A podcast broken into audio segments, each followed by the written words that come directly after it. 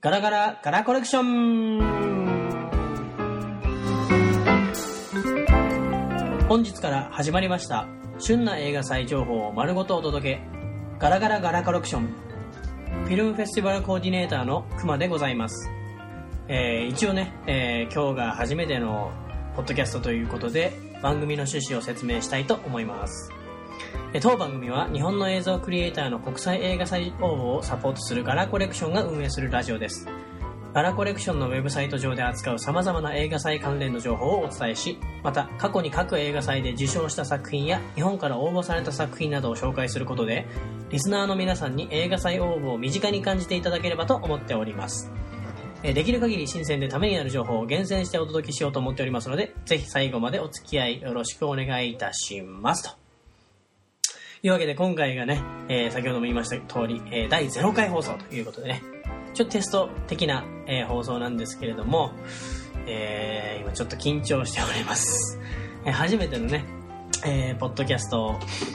ラジオで、今ね、あの、自分の部屋でね、一人でね、パソコンに向かって喋ってるんですけれども、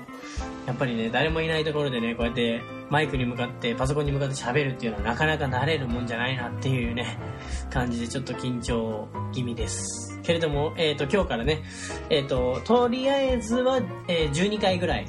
え1週間に1回更新で12回ぐらいを予定して、えーもしまあ、あの面白くなってきたり、あるいはリスナーの皆さんが増えてきていただいたりっていうことがあれば、またね、えー回数を延長してやっていければなというふうに思っているので、ぜひね、えー応援していただければなと思いますし、もし何かこう番組に対する要望だったり、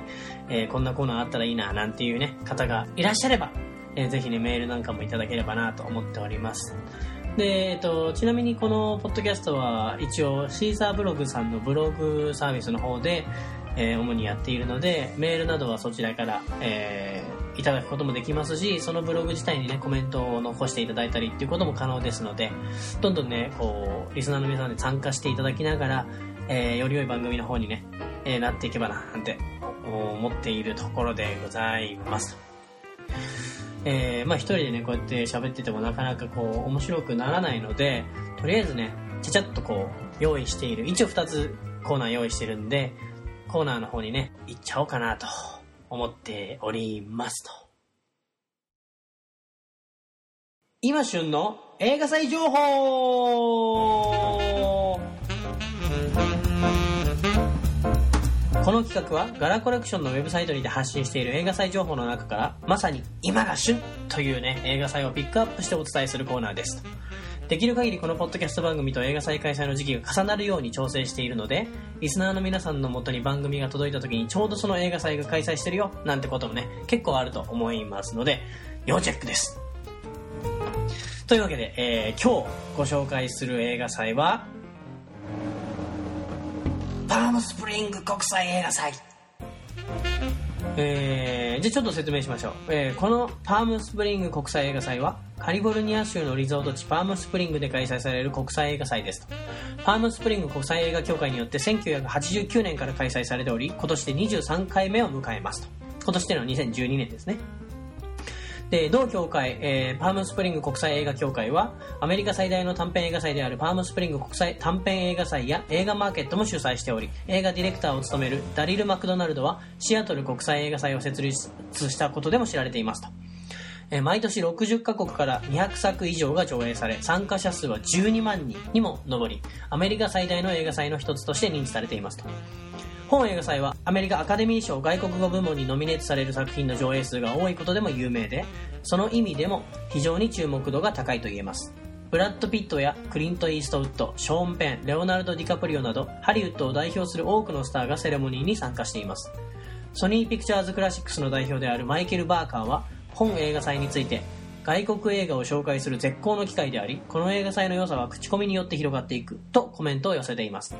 開催期間中は映画上映だけではなく文化イベントや映画監督の回顧展業界セミナーなどが開かれ話題性も高く常に映画ファンやメディアから高い注目を集めています。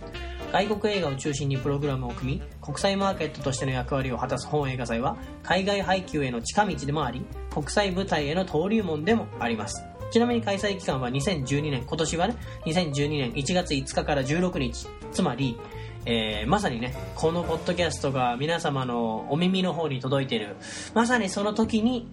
えー、開催されている映画祭なんですね。今やってるんですよ。でね、えー、この映画祭はですね実際これからね海外に出ていきたい。世界を相手に自分の作品を売り込んでいきたいって考えている日本人のねクリエイター若手のクリエイターの人たちにとってはねなかなかこれ以上ない映画祭だと思うんですけれども。でもねあのまあ今聞いていただいているリスナーの皆さんって多分映画祭に興味があってだけど映画祭に対するね距離感みたいなのを感じてる人が多いと思うんですね。それで実際ねアマチュアの人でもねこういう映画祭って出せるんですか？なんていうね、えー、質問をもらったりもするんですけれども実は、出せるんですねこれプロはま問わず学生でも誰でも出していいとその参加費さえ払えばえ、誰でも出すことができると。しかも、その参加費自体もそんなに高くないものなんですね。で、しかも先ほどの説明でもあったんですけれども、ここでのね、受賞作品がアカデミー賞外国映画賞に、ね、外国語映画部門にね、こう、ノミネートされたり受賞したりっていうことがね、結構多かったりする映画祭でもあるので、えー、メディアとかね、一般の人たちへの影響がね、結構た大きな映画祭だとも言えるんですね。の割に、えー、日本での知名度はそこまで高くないっていうのでね、ちょっと、なんでかななんて思ったりするんですけれども、まあ、そんな映画祭ですから、ね、皆さん、応募しない手はないでしょっていうふうに思ったり、個人的にはするわけですよ。あの、私もね、あの、学生時代は映画制作などのね、勉強をしていたので、えっと、アメリカの大学だったんですけれども、で、そういうところでね、映画の勉強なんかもしていたので、もしね、機会があれば僕も自分の作品を出したいななんていうふうに思ってるんですけれども、えー、これね、あの、日本で今、専門学校で映画勉強してますとか、あるいは専門学校卒業して、今は、えー、違う仕事をしてるけれども、個人的には作ってますよなんていう人にとってはね、すごくいい機会だと思うんで、えー、どんどんどんどんね、こういう映画祭に出品してほしいなっていうふうに思ってるんですね。パームスプリング国際映画祭なんですけれども。で、ただね、こういう映画祭に出品する際にね、ハードルになっちゃうなっていうのが、英語なんですね。で、応募する、作品を応募する際には、その、応募用紙を記入して、それをまあ郵送だったり、あるいは E メール経由でね、こう送ったりして、で、自分の作品をその、与えられたフォーマットに合わせて、え DVD に焼いて、それを送って、で、っていう、こう、向こうで審査してもらって、それが良ければ上映まで行くんですけれども、その上映まで行く前に、応募する段階でね、日本語では応募できないことが多いので、ほとんどの映画祭では日本語での応募はできない。ほとんど英語なので、そういう場合に、いや、ちょっと英語苦手だなとかね、あるいは、英語、まあ時間かければ、あの、辞書使いながらわかるけれども、仕事しててそんな時間はないよとかね、あるいは自分の作品のクオリティを上げることで精一杯なわけで、時間がない、あるいはこう、労力がそっちまで回らないよなんていう人も結構多いと思うんですね。で、そういう方々が、その、たったそれだけのことで、えー、映画祭への応募を諦めてしまうっていうのは非常にもったいないなというふうに思っておりまして、で、そういう時にね、あの、役に立つのが我々が運営しているガラコレクションっていうね、えー、ウェブサイト兼映画祭への応募サポートの会社なんですけれども、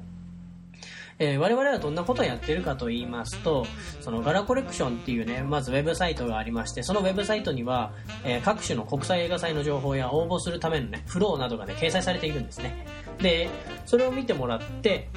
で、あ、この映画祭はぜひ自分も応募してみたいなとか、あるいは参加してみたいななんていう方々を対象に、映画祭に応募する際のサポートをしている会社であり、ウェブサイトなんですね。で、えー、ここは、その、英語がわからない方々のために、もちろんその、代わりに書類を作って提出なんてこともやりますし、あるいはこう、翻訳、えー、映画自体のね、えー、字幕翻訳が必要だなんていう場合には、えーと、我々を通していただければ、えー、翻訳作業も、えー、他の会社にねこう依頼することもできますしそういうあらゆる面で映画祭への応募のサポートをね、えー、やっている会社なのでもしねご興味のある方は、ぜひね、我々のね、ウェブサイトの方にね、えー、一度来ていただければなっていうふうに思います。では、えー、次の企画の方に参りましょう。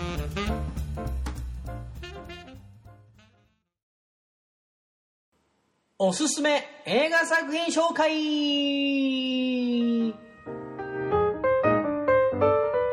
えー、この企画は先ほどの企画でご紹介した映画祭、今日であれば、えー、パームスプリング国際映画祭なんですけれども、において、過去にグランプリや観客賞を受賞した作品、あるいは日本から応募された作品などをピックアップしてお伝えするコーナーですと。リスナーの多くは日本人の方々だと思うので、できる限り日本映画をお伝えできればなとは思っておりますけれども、まあ僕がね、個人的にこれはと思うね、作品を紹介していきたいと思っておりますので、海外の作品もちょこちょこは出てくると思います。で、先ほどもちらっと言ったんですけれども、僕自身ね、学生時代は映画を勉強しておりましたので、勉強していたものとしてのね、こう視点みたいなものも交えながら映画祭で注目される映画はこんなもんですよっていう内容にしていければなというふうに思っておりますので、ぜひ参考にしていただければ幸いでございます。では参りましょう。本日ご紹介する映画は、送り人えこの映画はですね、まあ、かなり有名な映画なので、まあ、ご存知の方も多いとは思うんですけれども、一応ね、ちらっと説明しておうと思うんですが、えー、滝田洋次郎が監督を務めた2008年の日本映画で、第81回アカデミー賞外国語映画賞、及び第32回日本アカデミー賞最優秀作品賞を受賞した作品として知られていますと。でね、えっ、ー、と、ストーリーをちらっと読もうと思うんですけれども、プロのチェロ演奏者として東京のオーケストラに職を得た小林大吾。しかしある日突然楽団が解散し夢を諦め、妻の美香と共に田舎の山形県酒田市へ帰ることにする。就職先を探していた大吾は新聞で旅のお手伝いと書かれた NK エージェントの求人広告を見つける。てっきり旅行代理店の求人と思い込み、高級保証や実労働時間わずかなどの条件にも惹かれた大吾は面接へと向かう。面接した社長は履歴書もろくに見ず、うちでどっぷり働けるの質問だけで即採用と告げ、名刺まで作らせる。大悟はその業務内容が脳幹、この NK エージェントの NK が脳幹だったんですけれども、脳幹と知り困惑するが、強引な社長に押し切られる形で就職することになる。しかし妻には冠婚葬祭関係としか言えず、結婚式場に就職したものと勘違いされてしまう。そして、どうなるかっていう話なんですけれども、えー、この映画はね、先ほど言ったように、あの、アカデミー賞、外国語映画賞でも受賞してるんですけども、実はその前に、あの、先ほど紹介したパームスプリング国際映画祭において観客賞を受賞してる作品なんですね。それで、えっ、と、この映画のね、何がいいかっていうのはね、なかなかこう一言で表すのは難しいんですけれども、一つそれの中でも開けろって言われたら、脚本ですね。これ間違いなく脚本が素晴らしい。えー、例えばですけども、遺体にね、丁寧な装いを、装いを施して天国への旅立ちの演出をするっていう、この脳幹視のね、職人技みたいなものと、楽器を使って音楽を奏でる、チェロ奏者としての職人技。この二つを重ね合わせたアイディアっていうのはね、もうそれだけで間違いなく重厚な物語性をね、こう、内包しているというか、作っていますし、えー、あるいはそれ以外にもね、数多くのメタファーを散りばめたね、こう、映画的な語り口調というんですか、その小説などではなかなか出てこない映画っぽさみたいなものがね、思わずね、うまいなーってこうなってしまうようなね、ところがあるかなと思っているんですね。で、例えばそのメタファーって何？ふうに思う方もいると思うので、一応ね、僕自身がね、こう見つけたというか、これは面白かったなと思ったところっていうのは、あの、白鳥が出てくるシーンがあるんですけども、飛来してくる白鳥、そして旅立っていく白鳥、そしてね、クリスマスのシーンでフライドチキンが出てくるんですね。で、この3つがね、なんて言うんでしょう、有機的にこう絡み合ってと言いますか、のことによって生まれる、死ぬ、食べる、そしてそれが次の生につながるっていう、このね、こう生物界の営みみたいなものに重なって見えてくるんですね。で、そのことによって、生きることって何なんだろう？とか、死ぬって何なんだろうっていうね、その根源的な、えー、根本的な人間のね、疑問とか、あるいはテーマみたいな、映画が抱えているテーマみたいなものに、こう一つのヒントを提示しているというか、えー、そこにこう、チャレンジしてるっていう風に見えたんですね。そういう風に感じました。で、まあ、メインのね、物語っていうのは、もうこの脳幹視としてこう成長していく、まあ、もっくんがやってるんですけれども、えー、その彼の成長だったりするんですけれども、そのメインの物語をね、饒舌に語りながら、そういう裏テーマというか、裏テーマっていうとちょっと違うかもしれませんけれども、本質的なね、人間を描くんだっていう、この、それがその人間を描くってことこそがね、こう僕は映画の醍醐味だと思うんですけれども、その、そういうものをきちんと、えー、作り込んでいて、あこれってまあ実は映像作家が求めている表現だったりするんだなっていうふうに思うんですね。でそういう意味でやっぱり目の超えたアメリカ人などがこ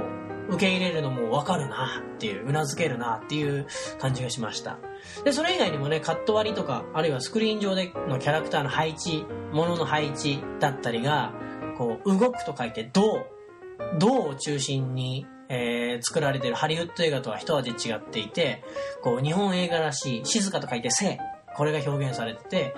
で、それらがね、終盤のモックのセリフで、子供を捨てた親って皆そうなんですか？そんなの無責任すぎるってこう、彼の怒りがね、一気に爆発するシーンがあるんですけど、それへの布石だったりするのかな？なんていうふうに思ってて、で、それが見応え抜群だななんていうふうに思っていました。で、そうやって見てましたね。で、何度も見たくなる、こう、素晴らしい映画だったなっていうふうに個人的にはですけども、思いますね。で、これから海外のね、映画祭に応募したいななんて考えてる人たちにとっては、やっぱり、非常にためになるというか、勉強になる、見て損はない映画だったというふうに思いまし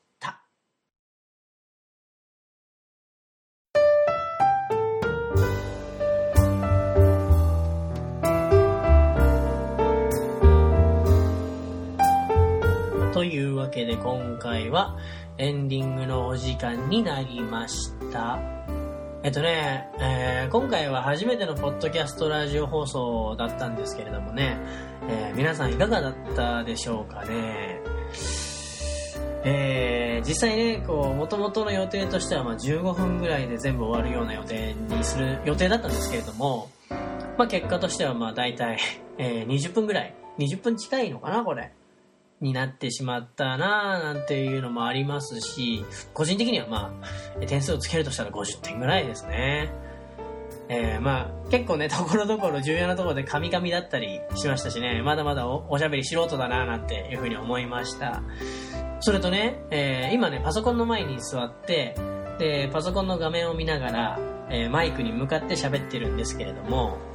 えー、まだまだこう、初めての経験なので、喋ることを結構パソコン画面にね、表示した状態でね、いろいろ喋ること準備してたんですけれども、なかなかそれ全部はフォローできずにというか、時間内に収めることもなかなか難しくて、まだまだ勉強不足だななんていうふうに思いますね。で、まあ、この辺はね、えー、これから、えー、少なくとも12回は放送があります。12週間はやりますので、回数を重ねていくことで徐々に改善していければなと思っておりますのでね、えー、聞き苦しいところも多々あるとは思いますけれども、最後までお付き合いいただければ幸いでございますと。で、今後もね、番組は続いていくんですけれども、その際に、リスナーの皆様からのね、要望なんかがあれば、ぜひね、そういうのにもお答えしていければな、なんていうふうに思っているので、えー、メールとかコメントとかで、僕とねコミュニケーション取っていただければな、なんて思っております。で、多分2回目とか3回目ぐらい、次の回とかからは、もう一人ね、アンドリューっていうフィルムフェスティバルコーディネーターを登場させて、こう、まあ、少し対話形式などにして、えー、もう少しだけわかりやすいようなね、えー、番組内容になればな、っていうふうにも思っておりますので、ぜひそこら辺はご期待いただければな、って思っております。ではね、えー、今日はこの辺りでおしまいにいたしましょう。ちなみに、この番組は皆さんの映画祭出品をお手伝いするガラコレクションの提供制作でお送りいたしました。映画祭に関するね、その他の情報や応募方法などはウェブサイト上に掲載されておりますので、ぜひそちらを一度ご覧になってみていただければと思います。ウェブサイトの URL は http コロンスラッシュスラッシュ www.galacollection.com ガラコレクションガラコレクションは G-A-L-A-C-O-L-L-E-C